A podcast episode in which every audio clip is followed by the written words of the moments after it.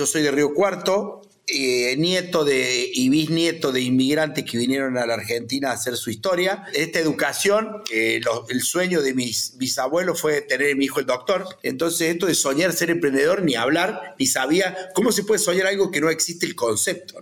Eh, en esos momentos que estudié abogacía hice mis primeras incursiones emprendedoras, pero no se llamaban emprendimientos, era algo que era una aventura. Esto es Conversaciones con Impacto un podcast de Impact Latam. Acá vas a encontrar entrevistas, casos y otros contenidos de innovación, emprendimiento e impacto. Soy Dani Tricarico, tu anfitrión, y te invito a que te sumes a esta experiencia. Dale, sumate a la comunidad de impacto. Buenos días, buenas tardes, buenas noches. Bienvenidos a todos y todas a otro episodio de Conversaciones con Impacto, este podcast de Impact Latam donde entrevistamos emprendedores, actores relevantes de este lindo ecosistema de innovación, emprendimiento e impacto de Latinoamérica. Como siempre, los invito a sumarse a la comunidad de Impact Latam ingresando en www.impactlatam.co para poder acceder a información, beneficios y muchas cosas más para potenciar sus emprendimientos y organizaciones hacia la transición de este impacto que necesitamos de la nueva economía. El día de hoy tengo el gran gusto de eh, conversar con eh, Luciano Nícora, Luciano es un tremendo referente en, Argentina y en la región respecto de varios temas. Eh, es vicepresidente de Endeavor, emprendedor, inversor ángel y muchísimas cosas más.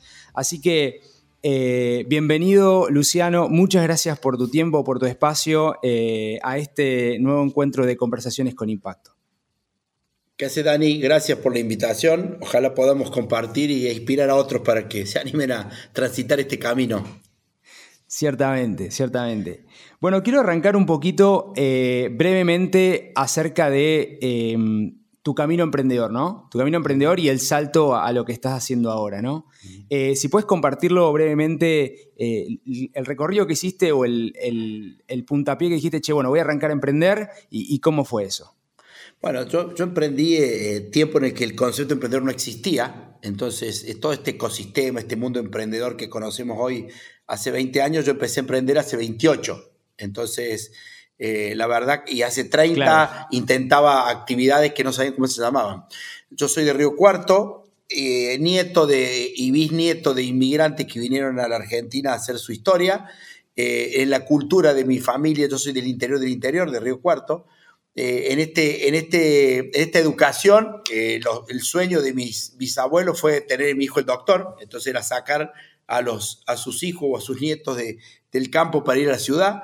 Eh, en la ciudad mi papá es, abogado, mi mamá era médica, mi mamá, mi mamá eh, vive, mi papá falleció, pero mi papá abogado juez, mi mamá médica, y eh, yo todos los días almorzaba en mi casa, una de las cosas que era particular de donde yo vivía, y escuchaba las conversaciones en las que iba entre abogacía y medicina, y yo, mi futuro estaba por ahí, ¿no? porque vos escuchabas eso. Entonces, no tenía, eh, no se soñaba en ese momento con que yo iba a hacer algo que no era mi mamá y mi papá. Era muy difícil eso. Entonces, esto de soñar ser emprendedor, ni hablar, ni sabía cómo se puede soñar algo que no existe el concepto, ¿no?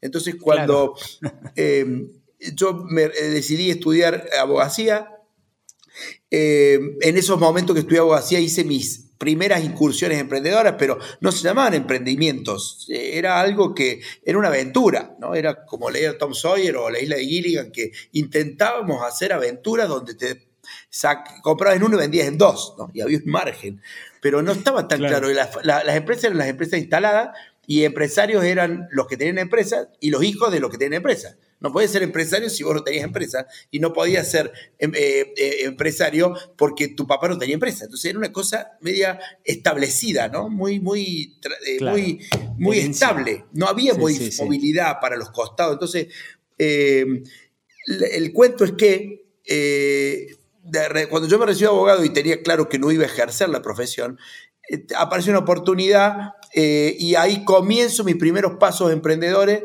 armando una, en los 90 se dieron características particulares porque la Argentina se incorporó al mundo, vinieron las grandes corporaciones del mundo, se instalaron, se formó un management profesional y hubo mucha inversión en infraestructura, con algunos problemas como la desocupación y, algunos temas de corrupción que, que, también hubo en esos 90, ¿no? Eh, pero yo emprendí en ese momento. Y en, en, en, ese, en ese emprendimiento, que no se llama emprendimiento, sino que era un servicio, eh, la empresa fue creciendo, una empresa que daba soporte a, todas las corporaciones que vinieron a la Argentina a radicar y, desarrollar el crédito, el, factor, el, Credit Factory, que es la industria de creación de crédito, ¿no? de, lo que viven hoy todas las compañías del sector financiero. ¿no? La Walla de hoy eh, o los Nubank de hoy, y bueno, hace 25 años atrás en Bangkok, Santander, PVA, eh, HSBC vinieron a la Argentina, sí. Citi ya estaba, pero se instaló una industria. Esa industria había que darle servicio, y había mm. outsourcing profesionalizado. Eh, no existía tecnología, yo cuando empecé damos servicio de, de cobranzas, eh, intermediamos entre un deudor y un acreedor para facilitar el pago, porque si no iba todo a juicio. y en ese momento no existía tecnología a nivel que no existía el fax. Cuando yo empecé la gestión, teníamos un teléfono que giraba un círculo, ¿no? Tenía, los chicos jóvenes no entienden, pero tenía un círculo que vos girabas, girabas y te quedaba el dedo. Entonces nos comunicamos con los acreedores y de tratemos de llegar a un acuerdo eh, sin llegar a ir a juicio, porque yo era abogado y, hacíamos un servicio jurídico, pero evitando el pleito. Y eso en un par de años creció, creció, creció, se instaló en la Argentina, instalábamos oficinas para hacer esto en todas las provincias porque la comunicación interurbana era muy cara. Entonces, eh, luego apareció, esto te lo cuento rápido, 25 años que yo tuve la compañía, apareció tecnología y fue transformando la realidad de los procesos. Y un poco a mí Endeavor me reconoce porque tengo, tuve esa posibilidad de incorporar, cuando incorporé tecnología no estaba hablando de nada raro, eran Excel, Word y Windows y cosas que estaban apareciendo en el 96, 97, ¿no? Eh, así fueron CRM, después grandes centrales telefónicas y demás, optimizando inteligencia artificial, después el último, pero bueno, lo que sí tenía nuestra estructura y armé una empresa en la que utilizamos tecnología antes que otros. Y eso fue la innovación. La empresa creció mucho, llegó a 3.000 empleados y en algún momento, hace tres años salí de la compañía, vendí la compañía y ese fue un poco mi historia emprendedora con millones de matices. Eh, algunas veces fuimos a, exportamos, en otras veces nos fuimos a otros países, en algunos nos fue bien, en otros fue mal. La vida emprendedora típica de todo. Año 2002, eh, eh, en el 95 fundé la compañía, 94-95. En el 98-99 hice mi MBA, me di cuenta que no sabía de administrar negocios, entonces como abogado eh, te dicen, ¿sos capaz de llegar a África? Sí, sos capaz. El tema es cuánto voy a gastar para llegar, ¿no? Un ingeniero capaz que llega con menos recursos. Yo necesitaba eh, herramientas de administración, me focalicé en estudiar un MBA, hice ahí en el, en el IAE, me recibo de, de MBA en el 99, en el 2001, otro hito, me encuentro en Endeavor, me dice soy emprendedor, yo no sabía lo que es ser emprendedor. En el año 98-99 yo iba a clase con familias nobles de las empresas, ¿no? ¿Qué quiere decir esto? Estaba Jorge García, que era de Telecom. Estaba Juan Pérez, que era de, de Telefónica, o, Luis Martínez, que era de Pérez Company. Yo, vos eso, de nada, no tenía nada, era un emprendedor que no dignificaba. No, no, no es... Después apareció Marco Galperín, o, aparecía y no tenía la trayectoria que tiene hoy. ¿no? Entonces, trabajar en un emprendimiento era, era, era, no tenía onda y además ser emprendedor tampoco tenía onda. Entonces, ahí estaba en la lucha, yo tratando de buscar mi identidad, hasta que un día encontré Endeavor y Endeavor me dio mi identidad, me dijo, sos emprendedor, está buenísimo lo que haces, vamos a inspirar a otros. Si, si vos contaras tu historia, hay otros tipos como vos que hace 20 años no sabías que existía esto, se puede inspirar y animarse a emprender. Y así eh, me enamoré de la causa, me ayudó mucho Endeavor, formé una compañía grande y me, me involucré en la fundación de manera personal y ahí construimos una, una estructura federal, ¿no? Mi impronta de ser del interior, yo quería devolver a mi tierra, y ahí fue que eh, debo de las instituciones más federales que tiene Argentina, con una impronta grande de llevar el emprendimiento de alto impacto a cada, a cada rincón de la Argentina. Eso pasó durante unos tiempos. Vendí mi compañía, hoy me toca un rol institucional en Endeavor, que soy vicepresidente, tratando de siempre con mi impronta llevar eh, a, todos los puntos de la Argentina el tema del, del emprendedorismo de alto impacto otro elemento importante, hace unos 10, 12 años atrás, me cruzo con Pedro Tarac, me cruzo con Carlos Marte, Avina, y ellos van eh, eh, moldeando espíritu o, o, estructura de pensamiento mío que tiene que ver con el impacto.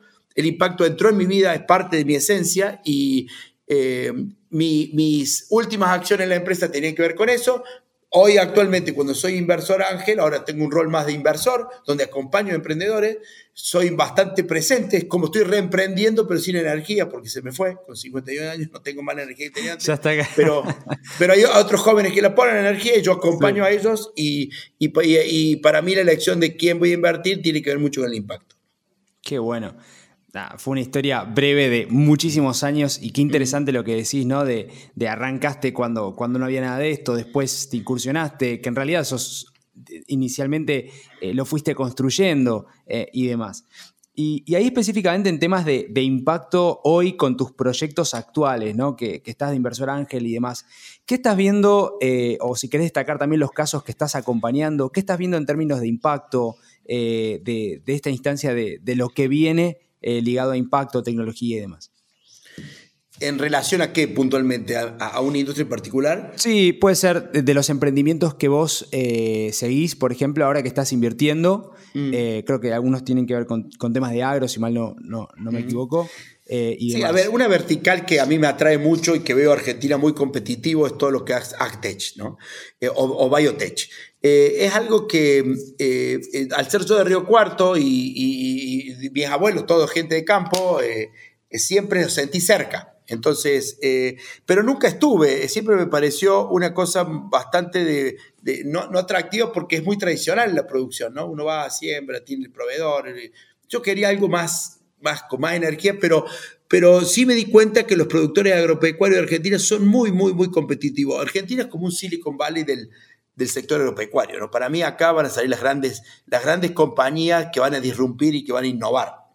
Entonces me decidí a, invertir en eso, a buscar compañías que tengan, eh, que estén pensando en cómo mejorar la producción y, también un elemento importante que, mejore el impacto ¿no? de esta producción. Entonces hay algunos, utilización de algunos químicos malos, no todos los químicos son malos, algunos son malos, y cómo algunos están trabajando en eso.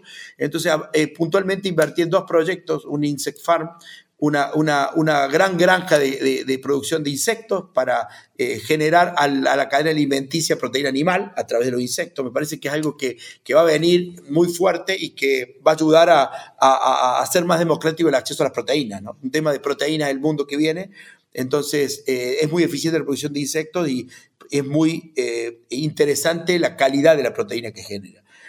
Otro proyecto que, que, invertí que tiene que ver con pasturas naturales, yo me veía a, mi abuelo de chico cuando producían eh, ganadería y cuando hacían ganadería los campos eran, eran abiertos y, y, la, y vaca comía y era eh, no esto del feedlot. Entonces cuando, cuando veo eso y veo a la gente produciendo de forma natural, las pasturas naturales, ¿cómo lo escalan? El gran problema, entonces estoy buscando emprendedores que escalen y encontré uno que hace como los perros cuando le ponen una, una, una, cadena en el cuello y le, y le marca un perímetro, ¿no? Entonces, estaba, eh, un emprendedor vino con un proyecto muy piola en el que hay las caravanas que, que pueden tener un perímetro y que esa vaca come tres días en un perímetro, la mueven a un costado, comen otros tres, eh, tres, días en otro perímetro y va generando una, un ecosistema que puede eh, las pasturas naturales funcionar, ¿no? Entonces, ese es otro elemento que me, me, atrae mucho, también son de Río Cuarto, y hay un tercero que es de Biotech, que, que tiene que ver con eh, científicos, ¿no? Microbiólogos, de que están puntualmente en la ciudad de Río Cuarto, que tienen la posibilidad de estudiar y ir modificando los procesos industriales a través de la del uso de la microbiología. ¿no? Entonces, con flora y con fauna se puede llegar a repeler algunas plagas que hoy se usan químicos.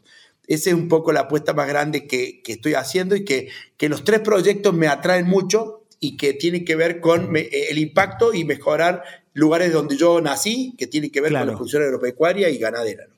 Qué bueno, y ahí está cerrando también el círculo o el ciclo de, también de, devolver, ¿no? Ese, eso que es muy, muy también del, mundo Endeavor, el give back, ¿no? Pero local, terrenal, eh, bien, bien, bien territorial, bien territorial. Y como, como inversor, eh, y hay que seguramente es interesante, muchos de la, de la audiencia quieren aprender, em, ¿qué es específicamente lo que estás eh, buscando o viendo o, que quizá hay emprendedores que dicen, che, mira, me interesaría, ¿qué, deberían tener en cuenta em, para buscar eh, inversión o, qué, más que nada, qué estás buscando vos? ¿Qué ves vos en, esos, en los equipos? Mira, para mí el proyecto es lo menos, lo más importante es el emprendedor. eh, ese emprendedor es eh, lo que buscamos, es alguien que sueñe algo importante, que quiera cambiar el mundo, que, que ese sueño es solo un 10%, pero es lo primero que me atrae. ¿no? Después lo importante es la ejecución que lo voy a hacer y lo voy a ejecutar. Y, dos habilidades. Primero, que un emprendedor tenga sueños, que se, tenga una pasión, se demuestre cuando los ojos brillan, por esa lagrimita que hace que alguien tenga pasión. Y vos, cuando lo mirás, conectáis, te sale la lágrima vos también, y te emocionás y nos abrazamos y queremos cambiar el mundo. Si eso no está, no, no, no, no, no, no pasa. No, no hago una primera charla. Eso no es suficiente, pero es importante. Claro, eh, claro. Luego, luego digo, la, la, lo que uno trata de ver es si ese emprendedor es capaz de cumplir ese sueño si lo va a poder hacer, o es un, o es un blef, o es un soñador que anda por la vida soñando. ¿no? Entonces, eh, dos elementos que miramos siempre es que es el background y el track record. El background tiene que ver con la historia que tiene él ejecutando. ¿Cuántas veces eh, hizo cosas parecidas a lo que dice que va a hacer? Eh, o, que gestionó cosas parecidas. Entonces, si tuvo eh, años de mundo corporativo, si trabajó en alguna empresa manejando budgets, si pudo manejar gente, si alguna levante, levante, levantó capital. Y el track record tiene que ver cuántas veces una empresa un emprendimiento lo vendió y le devolvió plata a los, inversores. ¿no? Claro, esos dos elementos, generalmente hay, hay pocas personas con esos dos elementos. Esos dos elementos en alguien que, por ejemplo, eh, eh, Emiliano Cargivan de Satelloge, que tiene esos dos 10-10 eh, y entonces hizo una ronda SID donde puede haber levantado 100 millones, ¿no? Entonces, y puede validar mil palos. Digo, eh, Esa, hay pocos que pueden lograr eso. Hay, los que fueron unicornios y salieron, o los que fueron grandes emprendedores y salieron, pueden eh, tener un puntaje de 10 en esos dos elementos y son elementos que yo observo al momento de emprender. Eso tiene que ver con la, con la evaluación pre-money de, de, cuando vos estás por, por, invertir. Uno de los elementos que sí yo trato de mirar es si el emprendedor es, es, capaz, de escuchar, ¿no? Tiene liderazgo, tiene la seguridad, es muy seguro para ejecutar, pero, pero es capaz de escuchar, ¿no? Si es muy soberbio y no escucha, no sirve. Si es eh, muy escuchador y no defiende con alguna fuerza su posición, tampoco sirve. Tiene un equilibrio entre la seguridad de alguien que va a ejecutar, pero la humildad de alguien que sabe que va a seguir aprendiendo. Eh, y después, en, la proyección de la ejecución, para mí tiene mucho que ver que un emprendedor tiene que saber levantar capital y, armar equipos. Esas son las dos grandes habilidades eh, naturales eh, primeras que tiene que tener. Entonces, si alguien nunca pasó por un proceso de, levantar capital, va a tener que desarrollarlo. Y si alguien no armó equipo y no lideró equipo, va a tener que formarse antes de emprender porque me parece que son dos elementos. ¿Qué nos pasa en Córdoba o en el interior? Hay poco emprendedor con background corporativo. Porque las grandes corporaciones del mundo se radican en las grandes capitales del mundo, pasa en todos los países. Entonces la segunda, tercera y cuarta ciudad tiene emprendedores de menos experiencia ejecutiva, no de sueños. Sueños son igual de soñadores, eh, son de igual de tomadores de riesgo o mejores. el gran déficit también tal vez es que tiene poco ejercicio eh, en, el, aprender a gestionar. ¿no? Entonces ahí es donde para mí los clubes de ángeles e inversores ángeles son los que vienen a dar un, a cubrir ese espacio que falta, porque ese emprendedor, nosotros formamos un club de ángeles en Córdoba, en donde somos cerca de 50, donde estamos aportando un poco de capital y un poco de tiempo para que ayudar a gestionar, entender cómo se contrata una persona, cómo se echa una persona, cómo se diagrama un sistema de carrera, cómo se arma una estrategia de venta. Hay muchas cosas que no las saben. Entonces, cuando vos vas a las grandes capitales o al Silicon Valley, el Silicon Valley tiene seguro muchos 10 en background y en récord. Bueno, en Argentina eh, hay pocos de esos, y en Córdoba hay casi nada de eso, y entonces no tiene muy poco background, aunque sí son muy buenos con el riesgo. Tenemos cultura emprendedora en Córdoba, en el interior, y eh, esa cultura viene de los abuelos, los que se vinieron, no se vinieron a Buenos Aires, a Recoleta, se vinieron a Córdoba, donde mis abuelos convivían con indígenas. ¿no? Entonces digo, a veces te venía el malón y te sacaba, ¿viste? Entonces, un espíritu bárbaro, aventurero, pero bueno, nos falta formar a toda esta gente que que aprenda a gestionar. Y, y, en Córdoba está muy activa el Estado, ¿no? tratando de ayudar con match funding para que cuando un inversor que toma riesgo, porque invierte en un emprendedor que no sabe, no sea tanto el riesgo, y en la formación de incubadora y en la formación y, fortalecimiento institucional de varios actores que tienen que ver con el ecosistema. Claro. No, y está buenísimo lo que decís también. Me, quedé con este punto del equilibrio entre defender la posición, escuchar y también actuar, ¿no? Eh, es un equilibrio ciertamente interesante, ¿no? Una humildad para el hacer eh, pero también para... Y seguridad para ejecutar. seguridad, claro, eso quería decir, ciertamente. Y un poco para, para ir cerrando y, cuidando ahí el, espacio, em, y, como mensaje final, ¿qué otros eh, referentes eh, o, personas, quizá a través de libros, a través de, charlas o, que conoces, em, vos vas siguiendo, vos vas viendo lo que hacen ligados a estos temas que te interesan? Mira, eh, hay varios, ¿no? Eh, la historia de Ben Jerry, eh, que es muy agradable y muy grande e inspirador de la, de, la, fundación del movimiento B Corporate. Me parece que alguien debería ver esa historia, leerla, verla. Claro.